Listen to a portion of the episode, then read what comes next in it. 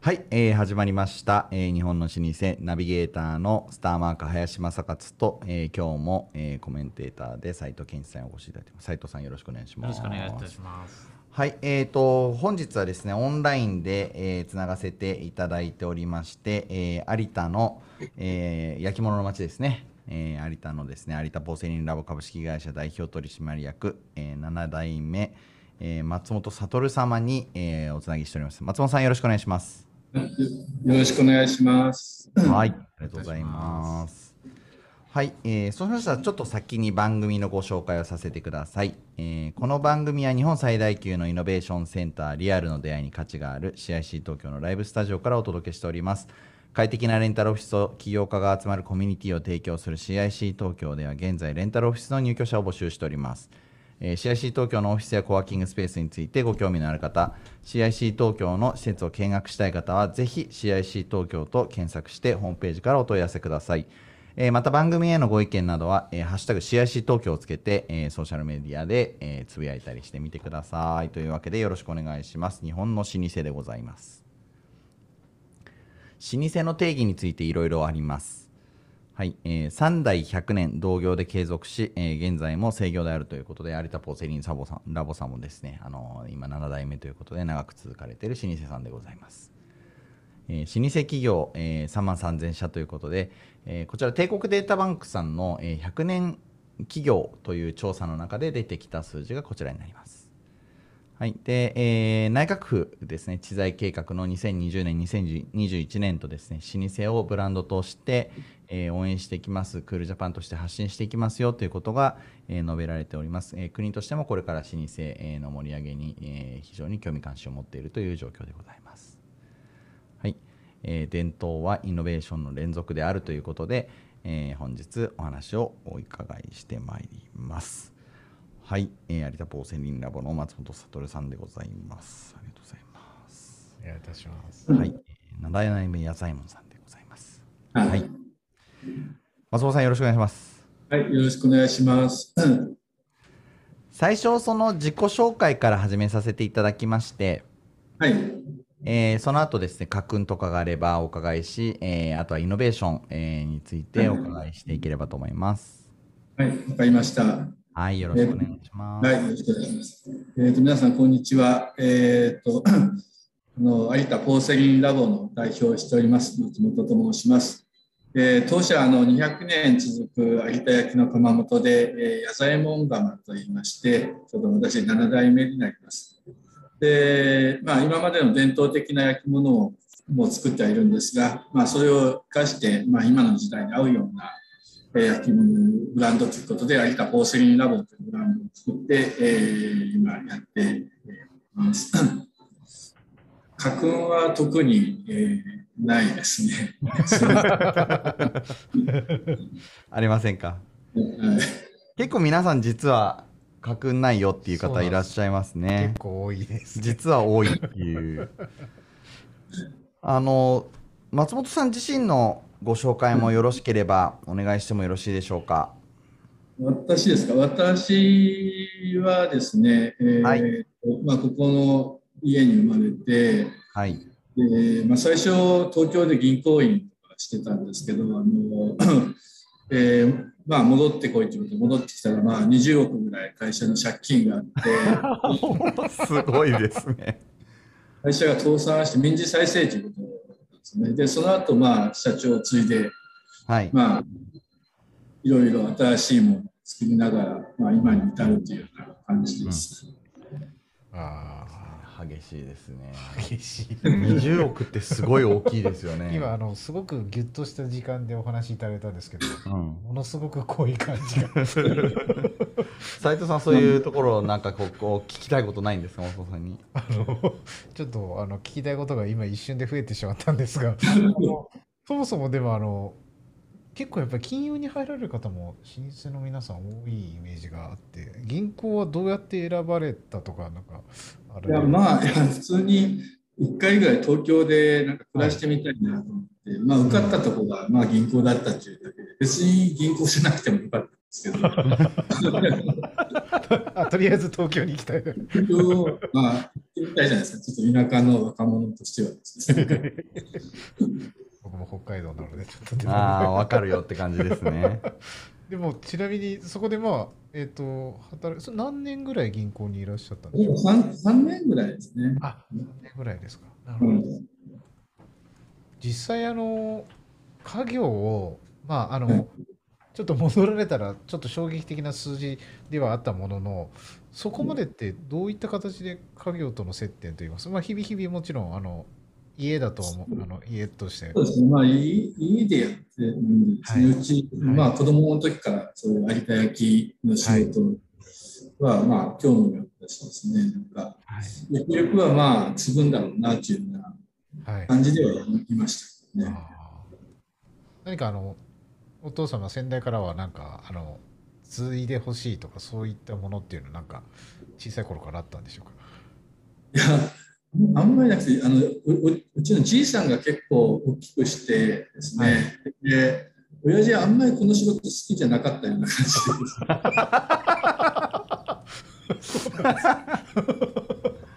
うん。あんまりすげえとか、そういうことも何もないまま、なんか、あなるほどちなみにあのよくあのそうですね。老舗さんだと皆さんおっしゃるのが小さい頃からやっぱりそういったいいものをもちろん見られているし触られていますけど東京に来られて例えばまあ器とかいろんなもの触られた時にやっぱり家との差っていうのが分かったりそういったものってあったりされるんでしょうか？いや逆にですね、なんかこう、東京行ったらやっぱ結構、そういうおしゃれな場所に、はいその有田焼みたいなのが全くないなっていうのがあったりとかですね。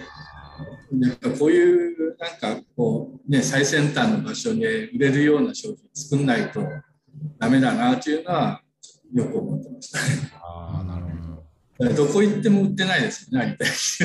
うんうんうんあ使われてもないしですね。うんうんうんうん確かにちょっとそういう意味では確かに接点という意味合いでは東京で探すっていうのもなかなかもしかしたら難しいかもしれないです、うん。そうですね。確かに、なるまあ、逆にでもそういう経験したんで今ほどいろいろモダンなものとかを作ってるんで、まああのそうなんですよ。原点になったかなとは思います。ああめちゃくちゃかっこいい。そう、あの有田ポーセリンラボさんの焼き物はもう本当にカラフルで、あのあとなんていうか洋皿、えーとしても使えますねっていうものがたくさんあって、あのスタンダードのなものを逆にあのもう当然おやりになられてるんですけれども、この間窯見せていただいていろんなバリエーションのものを持たれてるので、これすごいなと思って今日はそういうところもね。そうですね、はい、聞いていっていきたいなと思ってますけれども。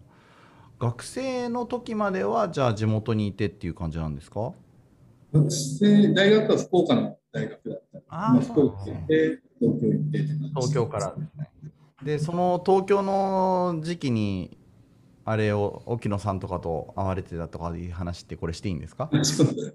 いやそうですね。なんか福岡でちょっとなんか DJ の真似事をしてて。ああそういうことなんで東京腹をね。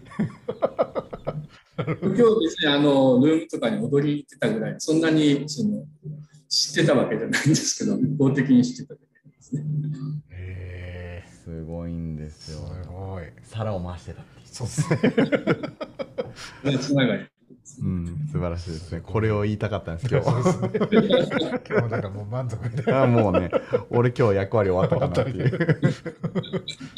えすごい出会いが。そうなんですよ。今あの松本さんと一緒にですねザルームコーヒーバーのあの食器をですね。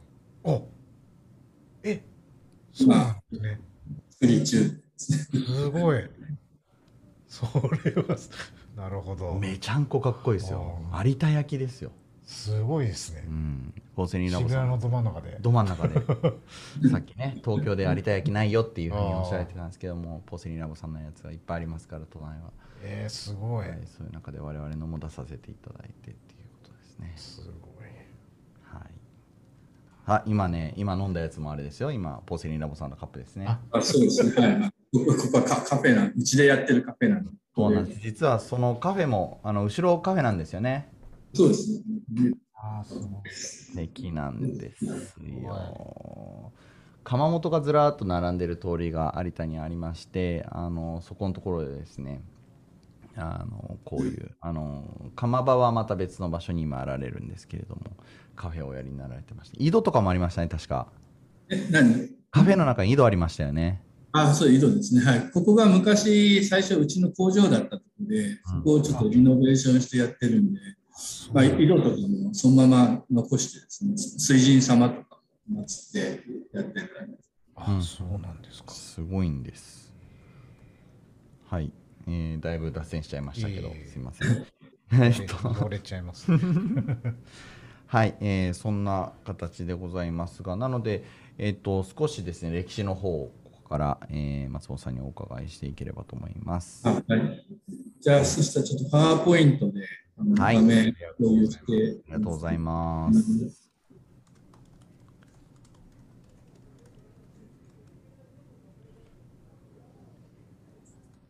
あ最初じゃないの。どうすりゃいいんだろう。ありがとうございます。すみません、さっきリハやってくれたからあれですね。ずれちゃいましたね。ごめんなさい。はい、あ、はい。で上を押すと戻るんですね。あ、最初に戻った。あ、えー、そうそうそうそうそう。なんで、あ、そうです、そうです。あで、スライドショーの開始ってこと、そうですね、最初から。はいはい、おー、バッチリです。大丈夫ですか？大丈夫です。じゃあ。、ちょっと説明します。えーとまあ、まず有田焼なんですけど、あの400年前にですね、あの豊臣秀吉の朝鮮出兵の時に、李三平さんという朝鮮の方を連れてこられて、その方がこの有田でこう焼き物を焼ける石をここここでですね、泉山というところで発見して、その始まりました。で、その当時はですね、あのヨーロッパの方ですね、あの VOC という東インド会社を通じて、あのヨーロッパの王侯貴族にですね、有田焼がどんどんどんどん輸出されてあの発展していきます。でその中であの当社はその200年ですね、1804年にですね、あの開業しまして、で、まあ、あの始めたんですけど、2代目でいきなり会社が、会社というか、窯がちょっと潰れてしまって、まあ、家屋敷を取られるんですけど、うん。佐賀の方にあの工学あのデッチ暴行に来ましてその時にあの工掛けというギャンブルがたまたま当たってですね家屋敷を取り戻すんですけど早死にしてしまう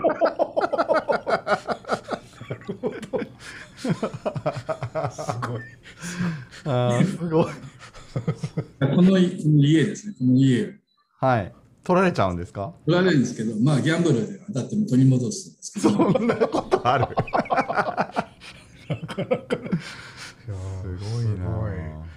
で3代目はあのこの人なんですけど、まああのまあ、焼き物はちょっと儲からんと思って銀行を始めたんですね。今のあのここ有田の郵便局なんですけどここのへ有田に2軒銀行があって、まあ、それですごい財を成して、はい。で、4代目の人がですね、そのもう一回焼き物ややりたいということで、はい。あの焼き物を担いで、明治時代だったんですけど、はいヨーロッパに寄りに行こうと思ったんですね。はいで、こんな感じでこう行くんですけど、はいこ。の南アフリカでですね、お金が尽きてしまって、はい。あの進めなくなっちゃって、そこであの洗濯屋を始めたんですね、クリーニング屋さん。はい。で、それがまあまあ儲かってですね、戻ってきて、い輸出の会社を作るんです。で、すごい。すげえなちょっとこれ、完全に番組、映画を映画を作れる濃さです。すごい。すいません、ちょっと遮ってしまいました まあ、5代目のうちのこうじいさんです。うちのじいさんがすごい大きくして、はいま。だ円が360円だった頃なんですけど、売り上げがまあ30億ぐらいて、従業員も700人まで増えて、はい中近東とヨーロッパとアメリカにゴールドイマリっていうブランドでこう売ってたんですよ。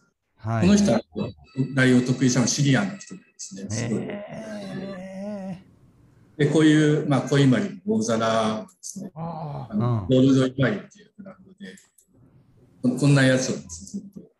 えー中ただ、あの、円がですね、あの、さプラザ51のが高くなってしまって、輸出がなくなってですね、はい。まあ、あのバブルが崩壊して、まあ、さっき話につながるんですけど、まあ、会社が潰れて、私が後に継ぐみたいな。なるほど。あそういうことなんですね。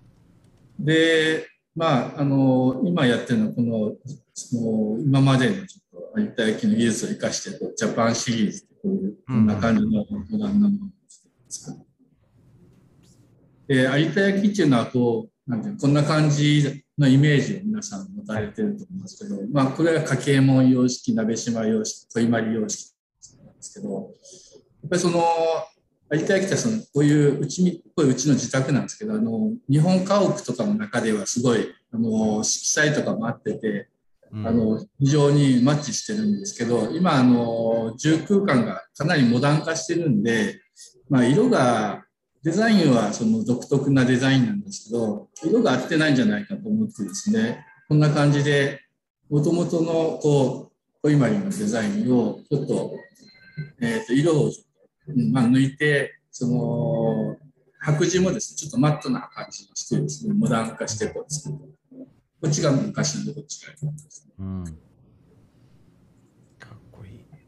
まあ、絵柄自体は全く変わってないんですけど、色だけを。うーん。で、色に関してはただあの、あの今までにないような新しい色ということで、いろいろあの調合してですね、こうプラチナだったり、ゴールドだったり、ピンクだったり、レッドだったり作ってやってます。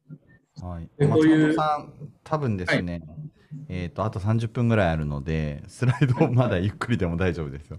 いやあ結構そうです枚数あります。はい。はい、結構ね、一個一個多分すごい質問したいなと思って。ああ、はい。質問してもらって大丈夫です。はい。佐藤さん、いかがですか？ここまで。さっきのピンクのやつとか、お要はそうですねお菓子と合わせて色合いとかね。この銀これがのプラチナですね。で、これがピンク。あすごいですよね。こういうこれがグね、リーン。グリーンですよブね。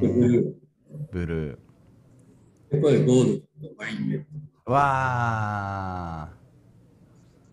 こういうのは白、釉薬と白、白はないですね。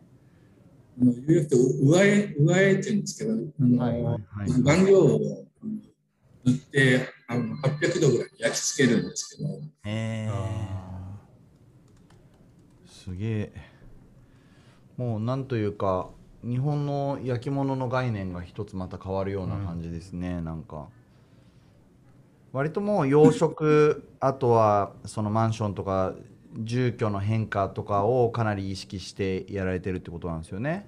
そうですね、だから食器洗浄機は基本使えるようにしてる。はい。ーはい。なるほすごいな。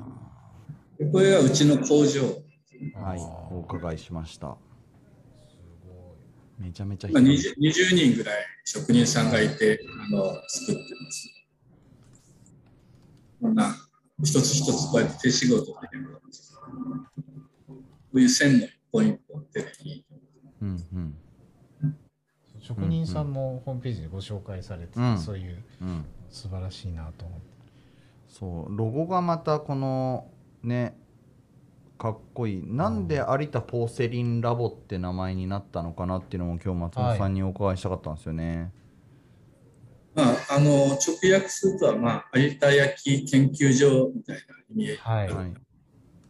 まあ、やっぱりいろいろ、あの、新しいことにチャレンジしていきたいなっていうのもあって、はい。いう名前にしました。うん。で、まあ、有田はついてた方がいいなと思って。さ最初これ一番最初始められるっていうふうに決められた時はどういう心境といいますか？どういうその時はもう会社がもう倒産してですね、はい。従業員もだいぶ減らして、工場も1箇所だけにして、はい。で、やろうということで始めたんですけど、はい。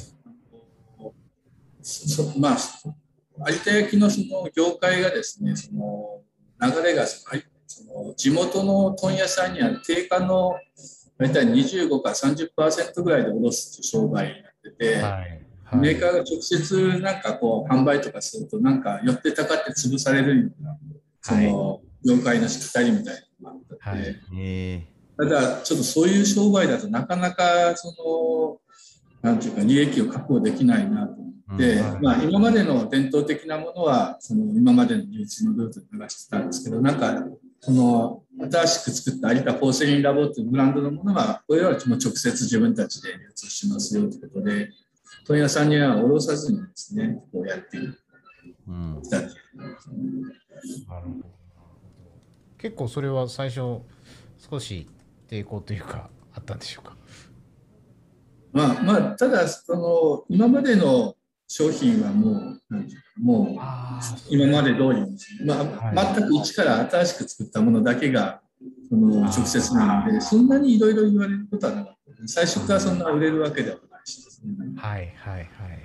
そうか。そうか。そこは直販で。うんあ逆に言うと営業さんとかが必要になりますね。まあそうですね。はい。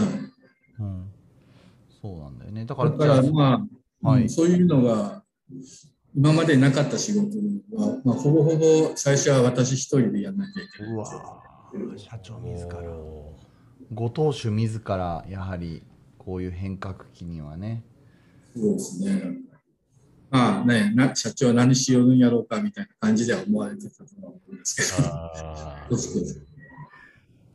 最初職人さんたちはこういうものを作るときはどういう反応ただもう会社がもう潰れちゃってたんで、まあ、はなんか社長が言うんだったらこれやろうかみたいな感じで、協力的にやってもらいました。あー。それありががたいですね。確かに、まあ、変わる時期でもあるというところですそうそうそう。いやーでもすごい美しい。かなりその今のラインナップあの拝見実際あの現地でさせていただいてそのラインナップがいろんなバリエーションがありますね。シリーズというか。あれはそのどういうそのデザイナーさんとかまあどういうこう組み立てでうん製品化されていくのかっていうのをぜひお伺いしたかったんですけれども。えっ、と、まあ、デザイナーはいないんですね。私がデザインやってて、そうなんですね。うんそうなんだ。すごい私がなんかこう、絵柄をなんか紙にコピーして拡大したり、縮小したり、ハサミで切ったり、色を変えたりとかして、なんかいろいろ作って、それを職人さんに書いてもらったりとか、そんな感じで。へで、最初のこのジャパンシリーズが、その、なんだろう、えー最初、あの、伊勢丹新宿店で取り上げていただいてですね、そこで、まあ、常設になっていくんですけど、結構まあ、伊勢丹さんのバイヤーさんから、こんなん作ってくれて、こんなんないかな、みたいなので、こう、どんどん増えていくような感じがします。ね。なるほど。ーうーん。ああそういうところもあるんですね。なんか最初は本当プラチナのシリーズしかなかったんですけど、はい。なんか春にちょっとピンクのシリーズとかあったら、まあ、春とか展開できるけどどうとか言われて、はい。まあ、ピンク作ったりとか、夏ブルー作ったりとか、はい。そういうこうしてるうちに、まあ、1年になって常設になったりとかですねして、こあすごい。ー確かに四季のシリーズとそうなんですよ。だからね結構あのラインナップが結構そのビビッドなお皿のシリーズとかそのゴールドとかプラチナのやつとかいろいろ種類があってこれどう誰が考えてんのかなって思ってた。ら松本さんがまさかご当主自らお考えになられてたっていう。結構職職人さんのよくある話ですけどご当主と職人さんの間でそのはい。何かこう方針とかこう新しいことをやりたいご当主とか、まあ、取り組みは必要だというご当主とそのいやそんなのはね今までのやり方とは違いますよっていう職人さんがいらっしゃるみたいなそのよくある話っていうのはありますけど、はい。そんなことはなかったんですか？うまあ、そんなことはもう、ね、会社が潰れてるからなかったですね。あ 豪快。そうまあ、調子がや良ければね。うん。ね。そうですよーねあうん。そうか何か変えなきゃいけない。うんうんうん。ーそれはなんかその変えた結果まあその伊勢丹さんとかも含めてどの辺で手応えというか、あこれいけるぞっていうのがあったんですか？やっぱり伊勢丹で取り扱いになってからがかなりちょっとターニングポイントだったかな。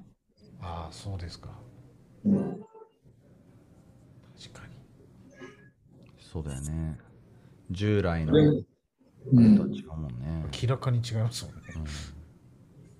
まあ初めての百貨店が伊勢丹新宿店だったんで、なんか普通はもうちょっと地方から行くんだろうけど、なんか何十個もね、全然慣れてな結構大変だったです。いきなりその1曲目のシングルからメジャーデビューみたいな感じだよね。ねなんかね、インディーズ時代ゼロみたいな。確かにいきなで、り。いきなりヒットみたいな。すごい。あいみょんかって感じですすね。その後ヒット連発っていう。すごいですね。実際ああのそれを両方作るようになってあの職人さんたちっていうのはどういったリアクションなんか変わっていったところはあるんでしょうか？いや、そんなに変わんないですけどね。あうん、でも今は結構いろんなことができるようにはあ言ってもらってますね、なんか。うん、昔はやっぱりなんかこう流れ作業みたいになって、これしかやんやんないとか、これしかできないとかっていう職人さんが多かったんですけど、今はなかなかそういうわけにもいかないんで、まあいろんな仕事ができるようにはい。まあ逆にそういう人たちの方をちょっと評価していくみたいな感じで。なるほど。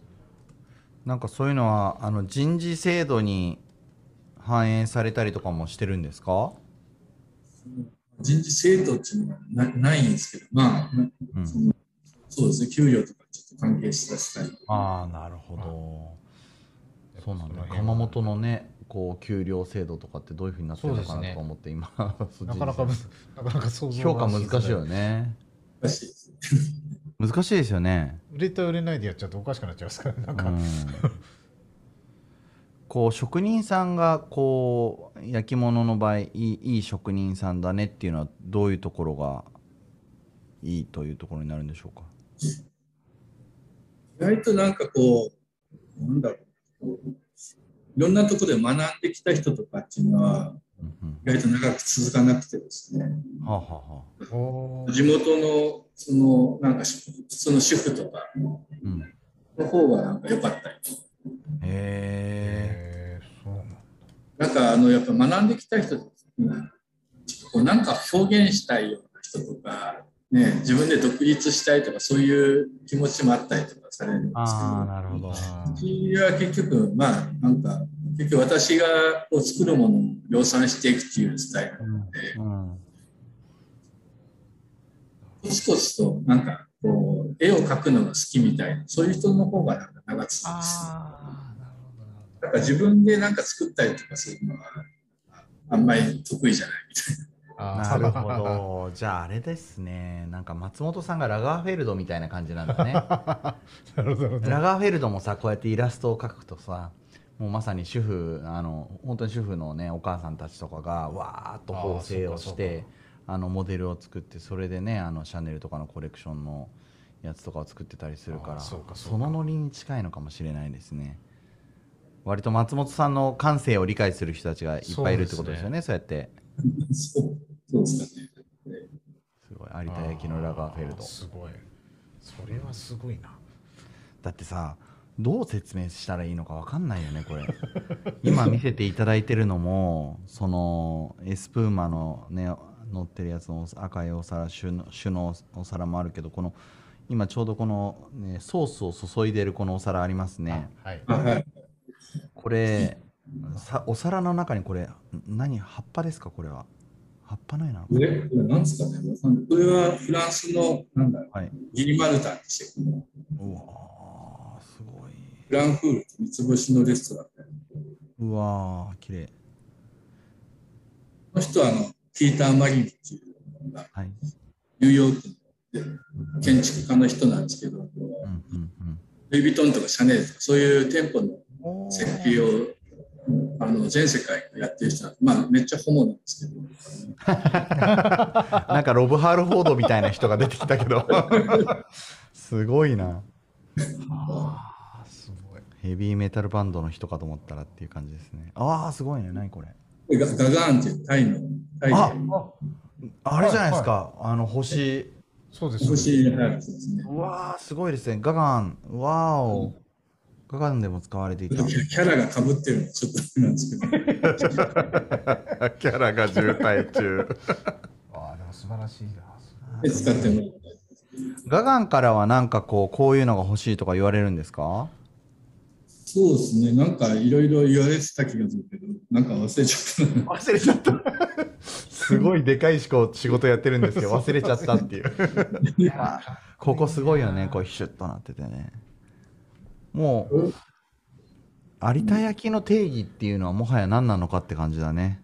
そうですね。いやすごいね。で福岡のお寿司屋さんで壁が、壁も有田焼ですね。ーあ壁も、じゃあで、松本さんのところでおやりになられたんですか？そうそうそうはい壁？で絵を描いた。それをちょっ絵を描いた？絵を描いたですね。完全アーティストだよね。そうっすね。すごい。えーなんてお寿司屋さんなんですか？ききじ寿司木島っていうんですけど、え、ああ、福岡に。はい。聞いたことあるわ。はいはいはい。うんうん。すすごい。うん。あ、これは、ゲゲランコラボレーション。あ、ゲラン。あゲランが、すげえかっこいいな、ゲラン。あこれ香水ですね？こっちいいですね。はうわい。限定ボトルでだいたい2000本限定で世界中で販売。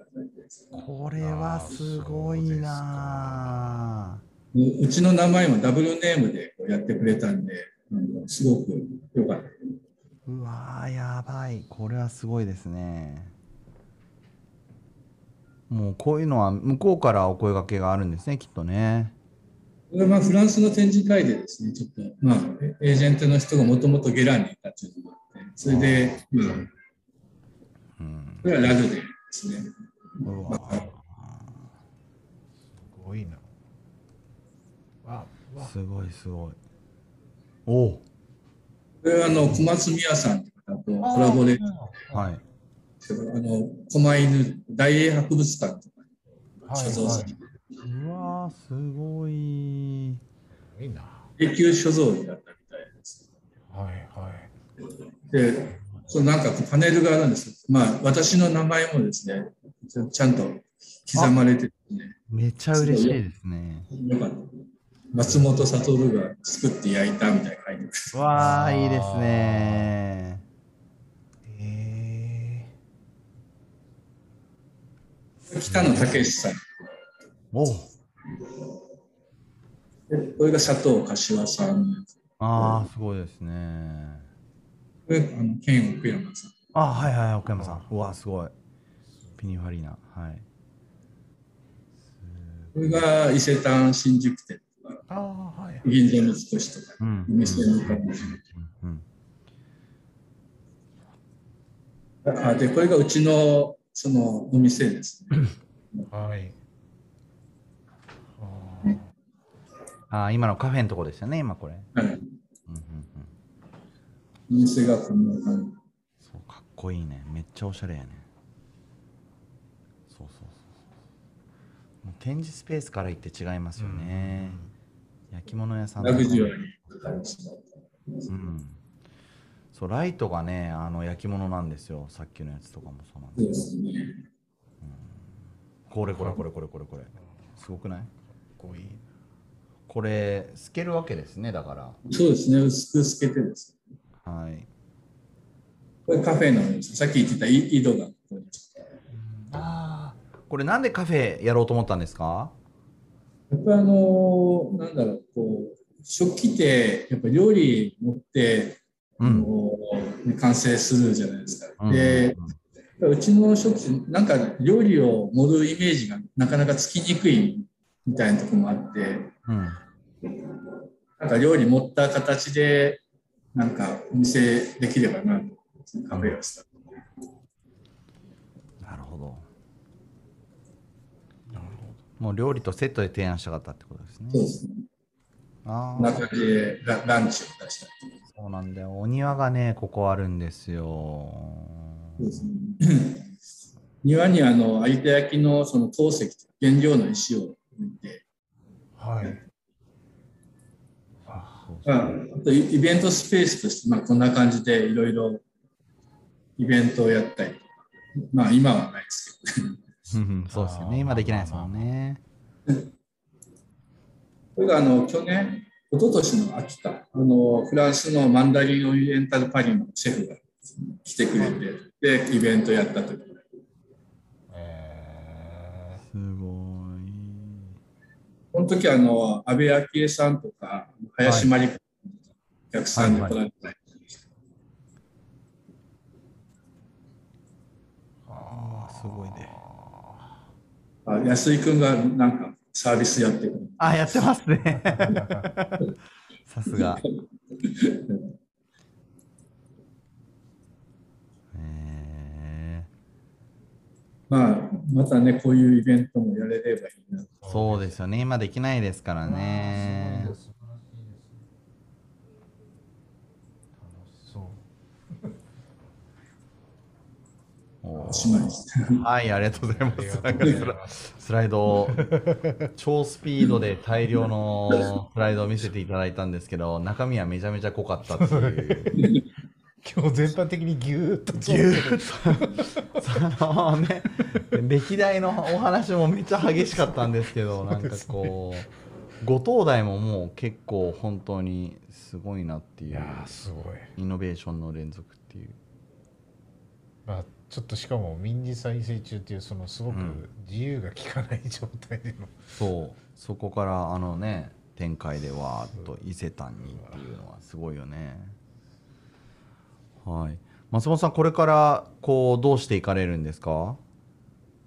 そうですね。まあ、なんかそういう世界ブランドに一歩でも近づければ、そういう、まあ、シャネルとかエルメスとか、うん。そこまではいけないにしても、まあ、ブランドとして認められるので、いきたいなと。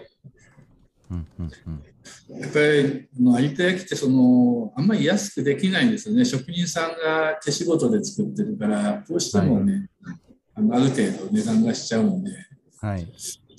まあそれをやっぱり維持していくにはねやっぱある程度利益も確保していかないと、うんまあ後継者の育成もできないし、うん。うんそうするとやっぱりもうそういうブランドビジネス以外なんかこうややれないっていうか他にあんまりその低価格でいっぱい作ったりとかできないんですね。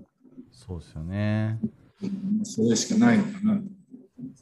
アパレルとかってね、結構ありそうだようんうね。ん、有田ポーセリンラボさんのなんかストールとかって、あなんかああの柄とかいっーぱいお持ちだから、あれの組み合わせでやれるって感じはしますよね、なんかね。最近あのファレル・ウィリアムスっているじゃないですか。もちろんです。あの人があのコスメブランドを始めたんですけどヒューマンレースでそれのトレイとかが作ってるんですよえ？あそれの OEM を今作ってて。えー、すごいファレルのなんかじゃあミュージックビデオとかに出てくるかもしれーませんそうね。ですよね。それはないと。だから、だからそういう、まあ、こうメジャーな人とコラボしながら、ちょっと知名度を上げながら、ちょこちょこ。ーすごい。なんかあのー DJ をおやりになられてかいたからというわけではないんですけどそのなんていうか音楽的な手法な全体的にすごくすごくそんな感じが確かに。そうですね、なんかあの私、デザイン学校とか何も行ってないから、はい。デザインができないんですけど、今までのその絵柄とか、はい。なんか形とか、それをただ単にこういろいろ組み合わせてデザインしてるだけなんで、結構音楽的手法と似通ってるなと。そうですよね。なんかサンプリングじゃないですけどもヒップホップの作り方じゃないですけどもすごいですよね。ピッチを変えてうん。ねドラムキック入れてみたいなそんな感じですよね。なんか結構有田焼というふうに言っていく中で何かここだけは変えないようにしようと思っておられるポイントっていうのはあるんですか？やはりその皆さん有田焼っていうのはやっぱり絵柄を見て有田焼うんって認識してると思うんですね。だからその有田焼の絵柄はやっぱりそのどこかに取り入れてですね、あのしていった方がいいなと。うん。ですることによって、まあ、それがあのこ個性につながってくるんで、うん他ではないもの。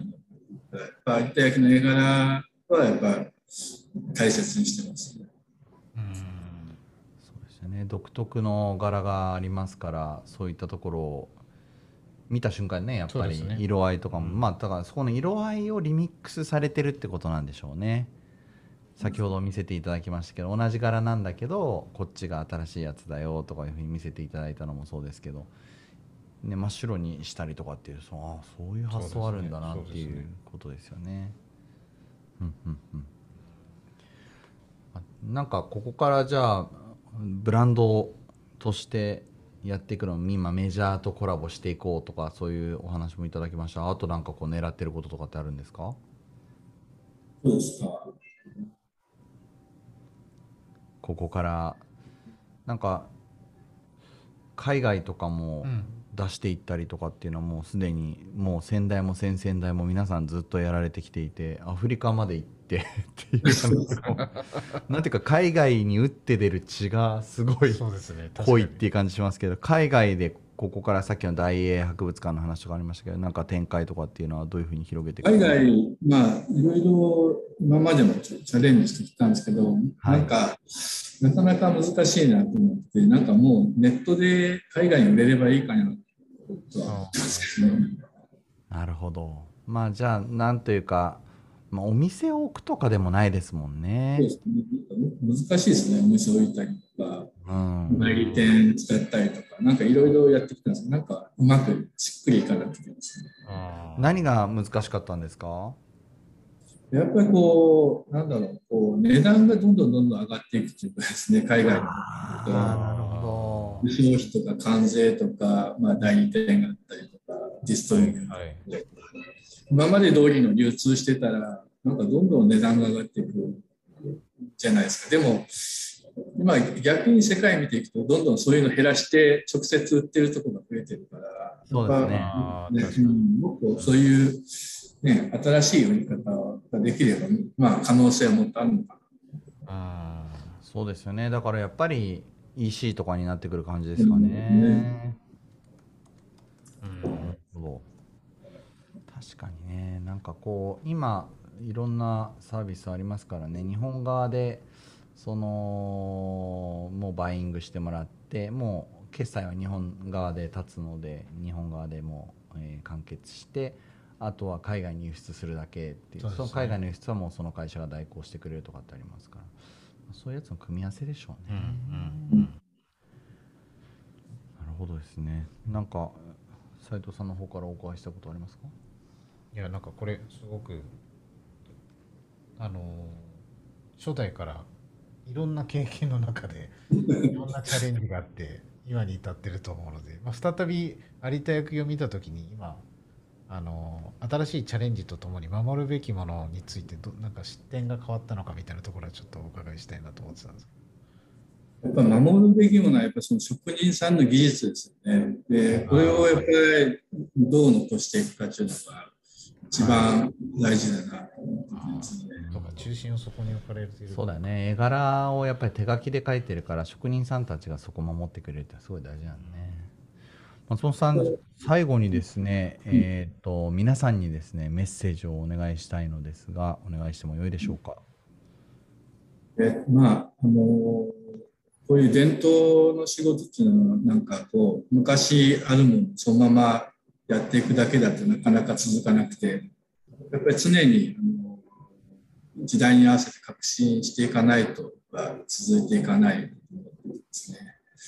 まあ、うちも、まあ、その有田焼今400年続いてるんですけどやっぱり次の100年200年続けていくにはその、まあ、商品のデザインもそうですけど、まあ、その流通の仕方であったりとか召喚集であったりとかそういうのもねこう変え、まあ、時代時代に合わせて変えていかないといけないなと思ってましてうちがまあ今目指しているのはそういうブランドビジ有田焼のブランドビジネスをできればなと思ってこれがまあ、えー他の有田焼のメーカーとかにもまあ伝わってですねこれがまあ100年200年100年後ぐらいまでスタンダードになればいいなと思ってやっています。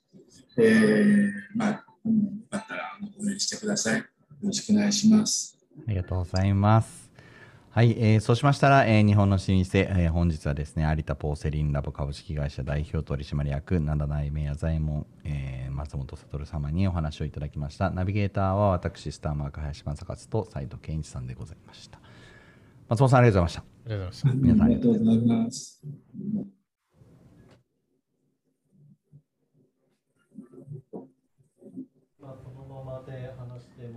松本さん、ありがとうございました。